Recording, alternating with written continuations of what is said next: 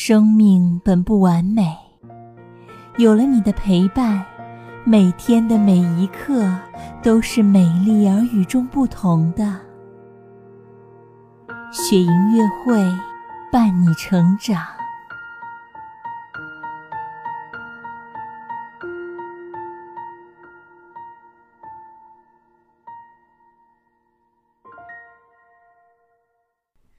亲爱的宝贝，你好吗？我是雪莹，很开心和你相约雪莹乐会。今天我为你讲一个故事，故事的名字叫《不要随便嘲笑我》，作者安德烈·乌斯塔科夫，绘画安可·浮士德，翻译刘敏。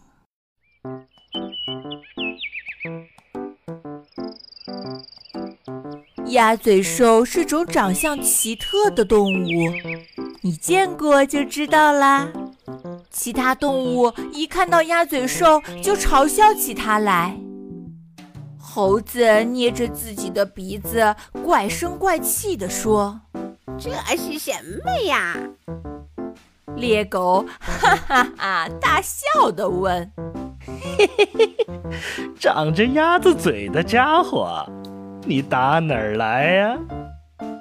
野猪说：“它是从蛋里钻出来的，我亲眼看到的。从蛋里钻出来的？嘿嘿，那它和我们可不一样。它是只巨型鸭子吗？”鸭子嘎嘎叫说：“啊，胡说八道！而它要是只鸭子的话，怎么会没有翅膀呢？”鹈鹕大叫着说。鸟应该有羽毛和翅膀，大多数都会飞。那让我们来看看它会不会飞。猴子说着，跳到鸭嘴兽身边，把它从斜坡上扔了下去。可怜的鸭嘴兽像块石头一样，扑通，掉进河里，好半天也没浮上来。大家都认为它肯定是被淹死了。可当鸭嘴兽突然浮出水面，毫不费力地向岸边游来时，大家都惊讶的不知道该说什么才好了。哎，这个奇怪的家伙，它也许是条鱼吧？嘿嘿，咱们问问河里的鱼。可是鱼讲的话谁都听不懂。野猪说：“普噜普噜，什么意思？说它是土拨鼠。”猴子说：“别傻啦，它才不是土拨鼠。土拨鼠的嘴巴又短又平，可这家伙呢，嘿嘿，却长着张鸭子嘴。”猎狗哈哈哈大笑地说：“嘿嘿嘿，那就叫它。”长鸭子嘴的家伙，所有的动物都大笑起来。鸭嘴兽非常的生气，呃，他们说我的嘴巴长，可是鹈鹕的嘴巴也很长呀。不过，我最好不要说出来，否则他们又该没完没了的嘲笑我了。此时，鸭嘴兽多希望自己能交个朋友呀！可是大家都不想和鸭嘴兽交朋友。猴子说：“我才不要跟你做朋友，你的嘴巴真难看。”野猪说：“你长得太丑了。”鸟也不喜欢它，有一只小鸟还总跟在它的身后嘲笑它。小丑鬼，小丑鬼，长着一张鸭子嘴。唉，可怜的鸭嘴兽只好躲进自己的洞里不出来。只有到了晚上，它才偷偷的到河里去找东西吃。它再也不愿意见别的动物，怕被它们没完没了的嘲笑。后来，鸭嘴兽决定离开这里。他想。还是走得越远越好吧，最好走到天涯海角去，虽然鸭嘴兽也不知道天涯海角在哪里，但是他还是收拾好东西出发了。这一路，鸭嘴兽可真辛苦，它有时跑，有时爬，有时钻，有时从一个小岛到达另一个小岛。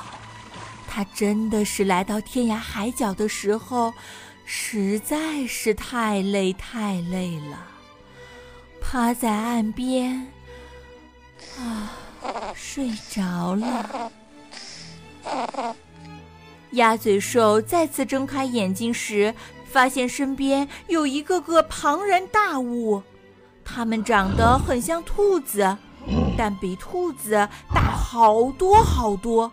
鸭嘴兽对自己说：“这下可好了，他们又要嘲笑我了。”可是等了半天，他也没有听到什么动静。鸭嘴兽问一只袋鼠：“请问，呃这里是世界的尽头吗？”“才不是呢，这里是澳大利亚。”说完，他就静静地走开了。您不觉得我长得很奇怪吗？鸭嘴兽小心翼翼地问着另一只袋鼠：“不奇怪呀。”为什么要这么问？难道你不觉得我的嘴巴长得像鸭子嘴吗？那又怎样呢？这时，一只小袋鼠从袋子里探出头来，奶声奶气地问：“你的嘴巴哪里奇怪了？”大袋鼠说：“你见过考拉没有？它的鼻子呀，像马戏团里的小丑呢。”可是我是从蛋里钻出来的，就像小鸟一样。小袋鼠说：“又不是只有你自己这样。”你认识针眼吗？它长得很像刺猬，可是它也是从蛋壳里钻出来的呢。鸭嘴兽说：“可是从蛋里孵出来的动物应该是鸟才对，还得会飞呀。”小袋鼠奇怪地说：“你怎么会这么想呢？谁说鸟儿一定会飞呢？儿苗就是鸟，可是它根本不会飞呀。”嗯，长着小丑鼻子的考拉，从蛋里钻出来的针眼，叫儿苗的不会飞的鸟。以及肚子上有袋子的大兔子，这里的动物都很奇怪呀。看来我算来对地方了。鸭嘴兽问：“请问我能留在这里吗？”大袋鼠说：“当然，反正澳大利亚大得很。”小袋鼠说：“谁都能来，这里有的是地方。”就这样，鸭嘴兽留了下来。它在河边挖了一个又大又舒服的洞，生活的自在又开心。有时候会有一些人类的孩子来岸边玩，他们看到鸭嘴兽就会嘲笑它：“哪只动物长得多么奇怪啊！”不过，鸭嘴兽可没有功夫理会别人的嘲笑了。因为呀，它很快就会有自己的孩子啦，它们也都是从蛋里孵出来的，都有一张长长的嘴巴。它们长大以后啊，可能会说：“你瞧，人类多么奇怪呀！它们不是鸟，也不是鱼，它们像儿苗一样用两条腿走路，可是又没有翅膀。它们能像袋鼠一样跳。”可又没有尾巴，鸭嘴兽说：“不要嘲笑别人，地球大得很，只要愿意，谁都可以在这里幸福的生活。”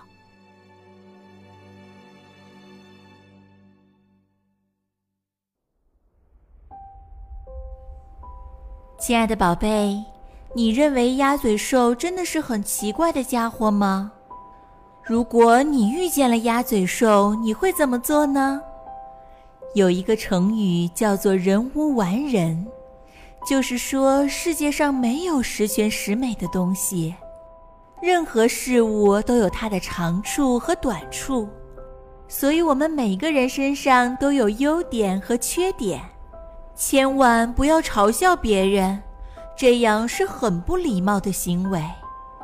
不过，当别人嘲笑自己的时候，我们也要勇敢地说不，因为啊，你是这个世界上独一无二的孩子，是爸爸妈妈的心肝宝贝，所以享受做自己的感觉就好啦。更多惊喜和优质内容，请关注微信公众号“雪莹月会”。雪莹月会伴你成长。祝宝贝好梦，晚安。